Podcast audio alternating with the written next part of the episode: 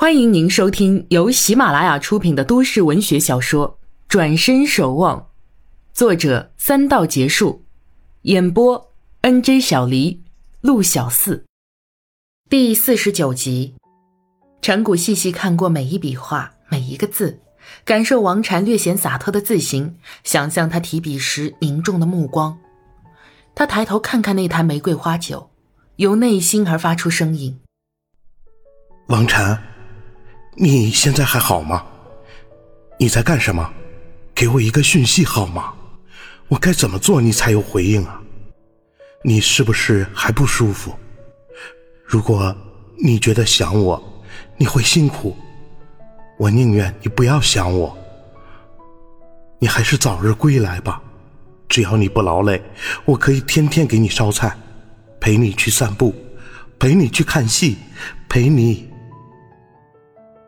只要我能天天见到你，他自言自语一番，心中舒畅了些，又呆看了那张纸条一会儿，才轻吐口气，上床歇去。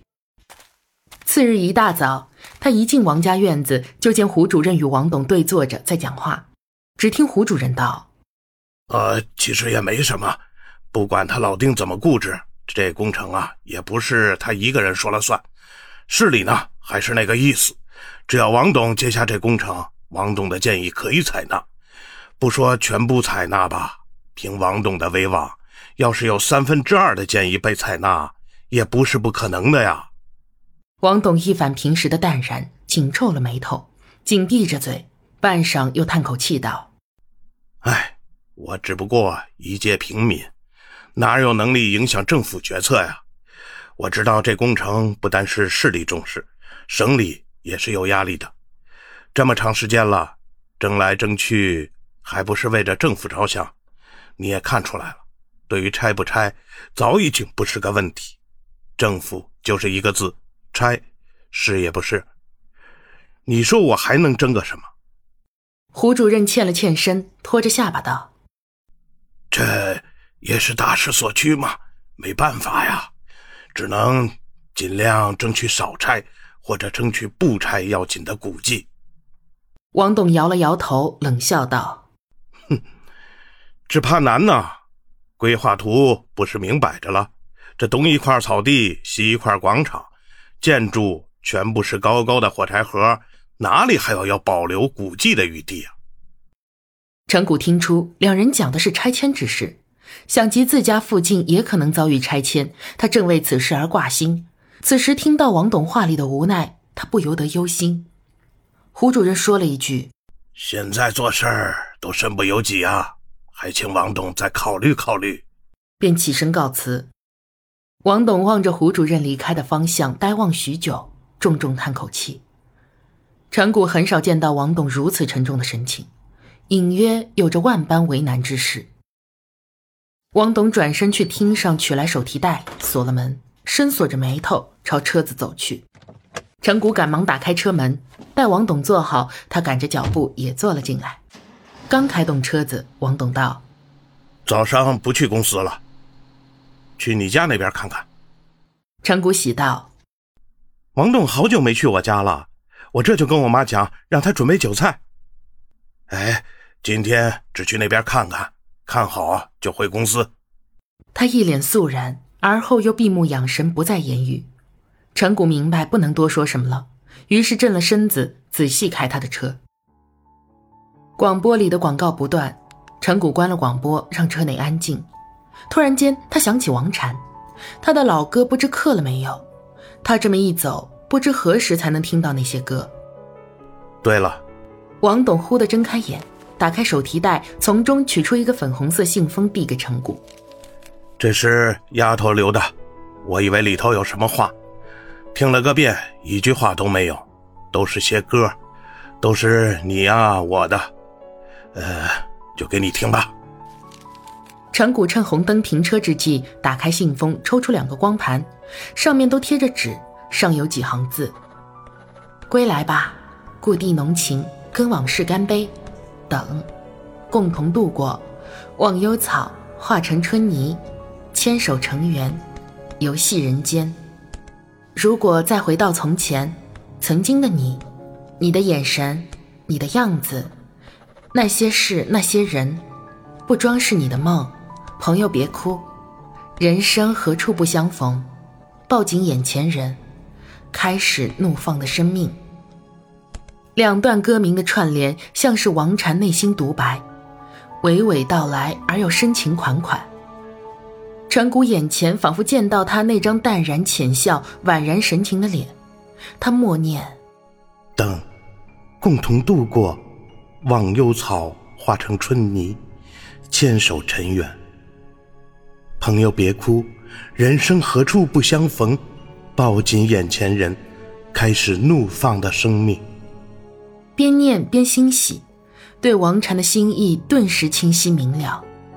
他这是在向他说。振作起来，一起期待经历这个难关，总有相逢牵手的一天。他心里狂醉，脸上抑制不住的展开笑，直至笑出声来。笑声惹来王董惊疑，盯着陈谷的后脑勺问：“嘿嘿，我说你笑什么呢？”陈谷转过脸向王董笑，又不知如何作答，重又转回头，依然带着笑。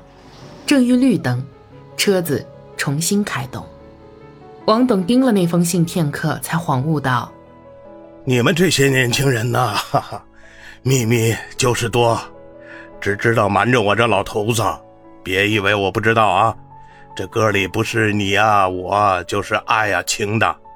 王晨有没有说什么时候回来呢？他以为上面的字里有密码。陈谷既能发笑，说明他能看懂并破译密码。陈谷稍收敛住笑容道。他真的没说什么时候回，看样子不久的将来就会有消息。他说完这话，镜子吃惊，没有确实的证据证明他不久将来有消息，他怎么这么有信心，还脱口而出？王董笑眯眯地看着陈谷的背，越来越看出陈谷对王禅不一般的心意，他感到欣慰。他一向以亲人之情相待于陈谷，也曾想培养他接手一些业务。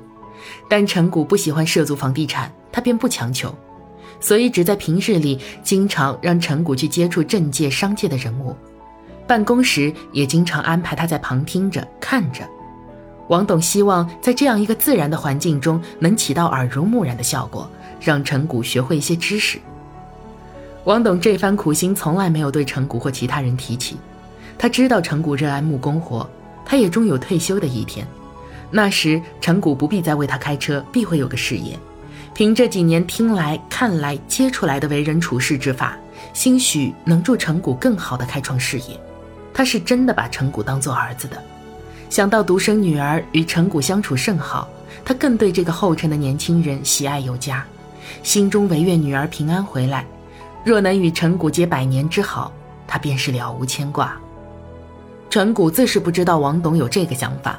只当他是牵挂王禅，这点与自己心情相同，也就收敛了笑容，正了色，不再多言。两个人一前一后的默然，二十来分钟后，便到了老城区陈谷家附近。王董下车后不着急去逛，只问陈谷哪里可以站得高、看得远。陈谷不假思索便道：“仙山可以看到些面貌？”王董点头，示意他带路。陈谷接过王董的手提袋。在前走了几步，又回头问：“早上听您跟胡主任说拆迁的事儿，难道跟这里有关？”王董边走边道：“哼，就是这一带，市里本来有几个地产商竞标的，但刘书记的意思是让我接，可是规划设计我又不能参与。他们拿出来的东西现代是现代，就是这里的古迹要全部毁掉。”我有点想法，就跟他们提，可是人微言轻啊。说着，眼神略显出忧郁，沉吟片刻，又道：“我本来一个商人，有钱可赚，对其他事儿也不会多顾。哎，也就跟你讲讲啊。自从王禅他妈跟了我，我在他的影响下，多少也随了他的脾气，我变得关注起这些老古董了。”加上王禅长大后也喜爱传统文化，我到今天才算真正明白他母女俩的心思了。要是一味图利而毁了老祖宗留下的东西。其他人怎么讲，我不知道，但我知道他母女俩定不会原谅我的。